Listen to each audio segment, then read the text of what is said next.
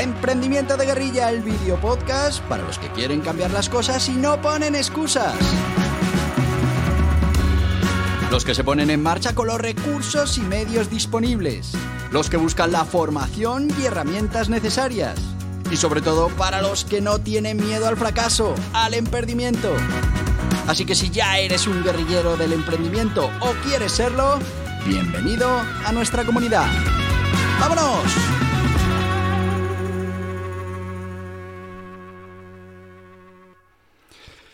Muy buenas, guerrilleros del emprendimiento.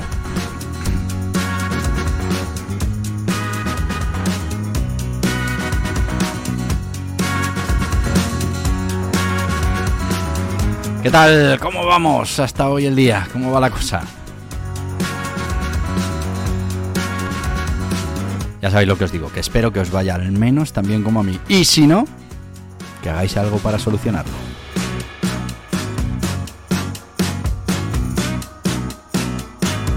Que muchas veces crees que no puedes hacer nada, pero sí puedes hacerlo. Al menos con cómo te tomas las cosas que pasan.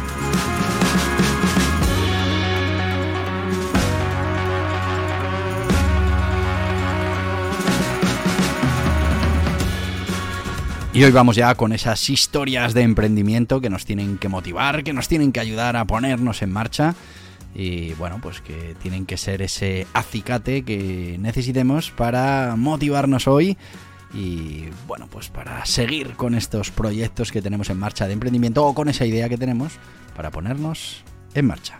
Bueno, pues hoy vamos a recuperar eh, el juego, vamos a volver a no decir quién es el personaje del que vamos a hablar, os digo que es un personaje muy conocido, muy conocido. Y seguramente en cuanto empecemos a dar esas pistas, pues ya sabréis quién es. Pero bueno, yo os dejo que cada uno vaya jugando a ver si es capaz de adivinar de qué personaje estamos hablando. Eh, para daros una pista, hemos de decir que es un magnate ahora mismo del emprendimiento, que ha sido un emprendedor en serie, más de 400 negocios. Y bueno, pues ahora mismo es una de las personas eh, más ricas del mundo. Mm, sí, sí. Y veréis que, bueno, pues la verdad es que sus comienzos no fueron sencillos. Y es que este personaje, cuando estaba mm, en la fase de formación reglada en el colegio, pues tuvo un problema muy importante, un problema mm, que le ha ido acompañando durante los años, que es un problema de, dislexia. Que bueno, que sus padres le ayudaron y la trabajaron con él y no quisieron que nunca se rindiera con el tema de la dislexia, hasta tal punto que mm, el primer negocio que puso en marcha fue con 16 años y estamos hablando de que era una revista, que tiene mucho que ver con las letras, con leer, bueno, pues eh, fundó esta revista que se llamaba Student, eh, que se lanzó en el 2000 y... No, perdón, en el 2000 no, muchísimo antes, que finalmente, fíjate que, bueno, pues mm, esta revista, su primer emprendimiento, terminó en emperdimiento. Eh, ese negocio no, no terminó de funcionar. Hablamos que tenía 16 años. Tampoco igual la idea era que funcionara, simplemente que él se pudiera ir rodando como emprendedor, lo que os digo muchas veces en este podcast.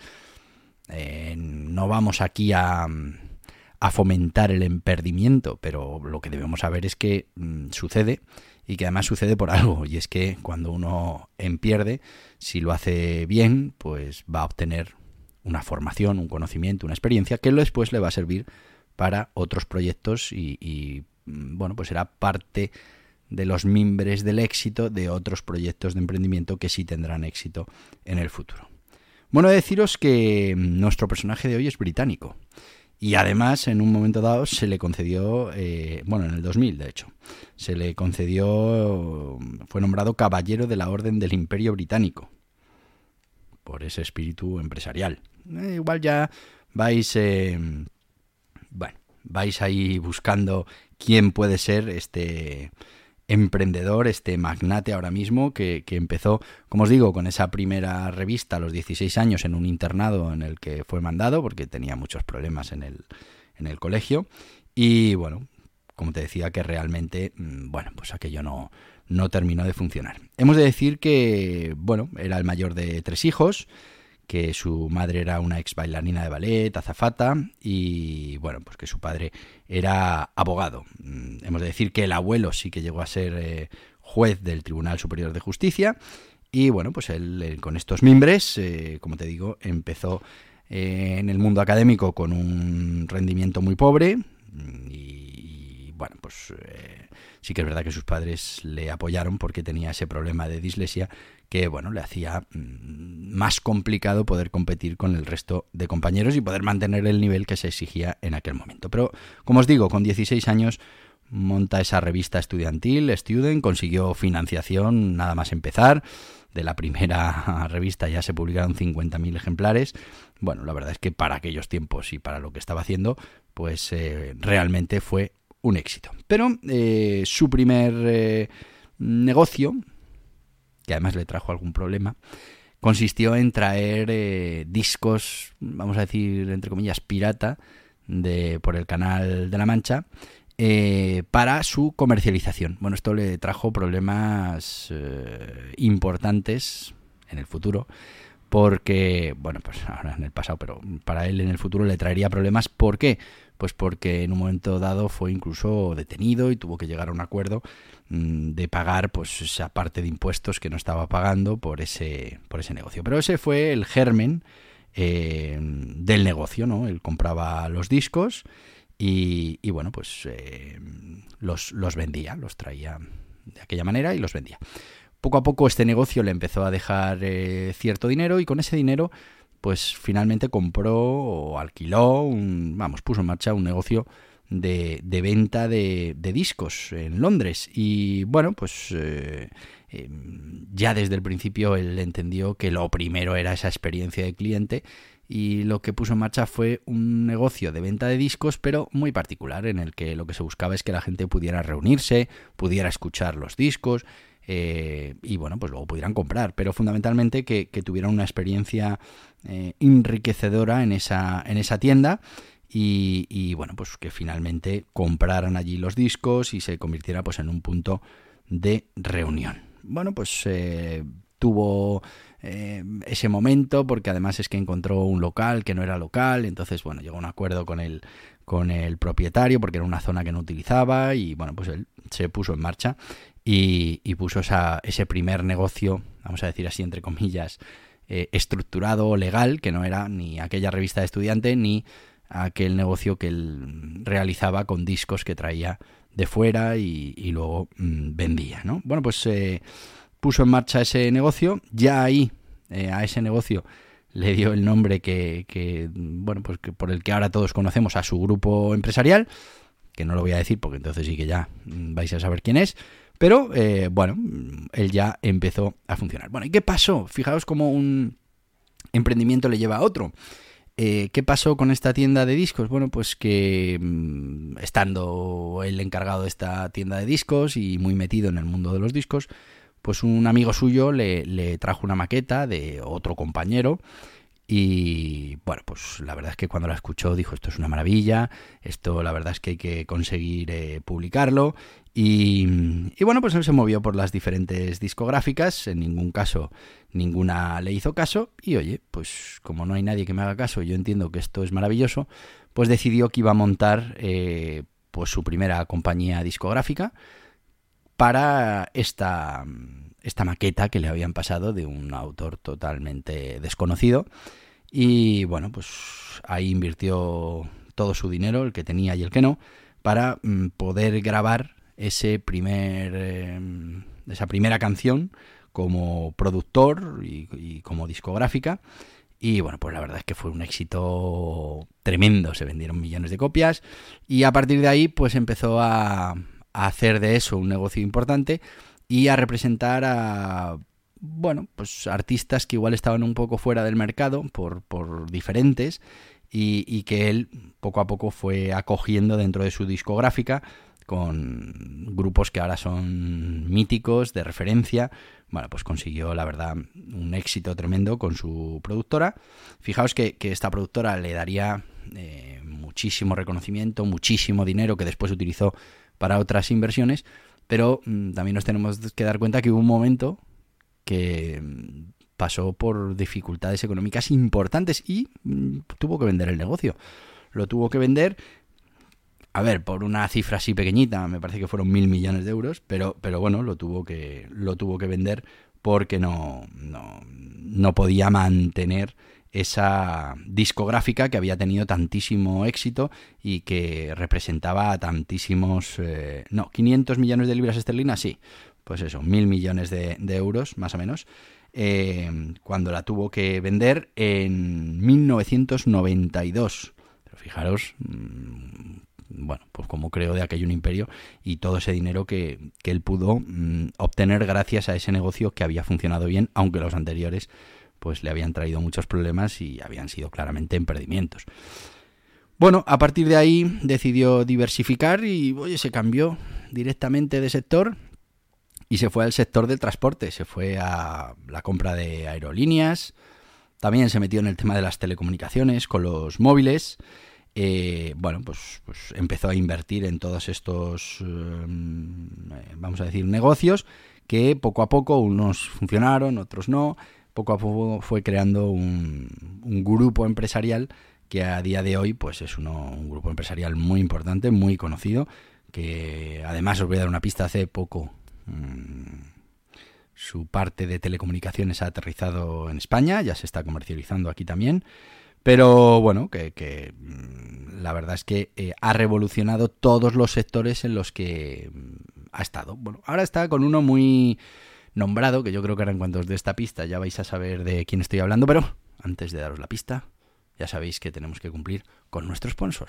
¿Por qué? Pues porque son los que hacen posible que estemos aquí cada día contándote estas cosas. Así que hoy vamos a hablar de Gestoritas, la gestoría online, eh, con más de 50 profesionales, con toda la tecnología necesaria que se van a ocupar de que cumplas con esas obligaciones contables, fiscales, laborales, eh, mercantiles, con todo lo que necesitas y todo lo que finalmente te distrae de tus objetivos, te distrae de tu negocio. Lo más importante, que consigas ganar tiempo para dedicárselo a tu negocio. Pero mejor que te lo cuenten ellos. ¿Vas a darte de alta como autónomo? ¿Necesitas constituir una SL? ¿Quieres dejar de pagar de más en los servicios contables, fiscales y laborales de tu negocio? Muy fácil. Gestoritas Asesoramiento ilimitado con un gestor asignado en Gestoritas. Lo último en tecnología, plataforma contable, fiscal y laboral, software de facturación, portal del empleado, todo lo que necesitas para cumplir con tus obligaciones fácilmente también en Gestoritas. Con experiencia, además de en los negocios tradicionales, en los digitales, tiendas online, infoproductos, dropshipping y learning con los profesionales de Gestoritas. Visita gestoritas.es barra hola y empieza.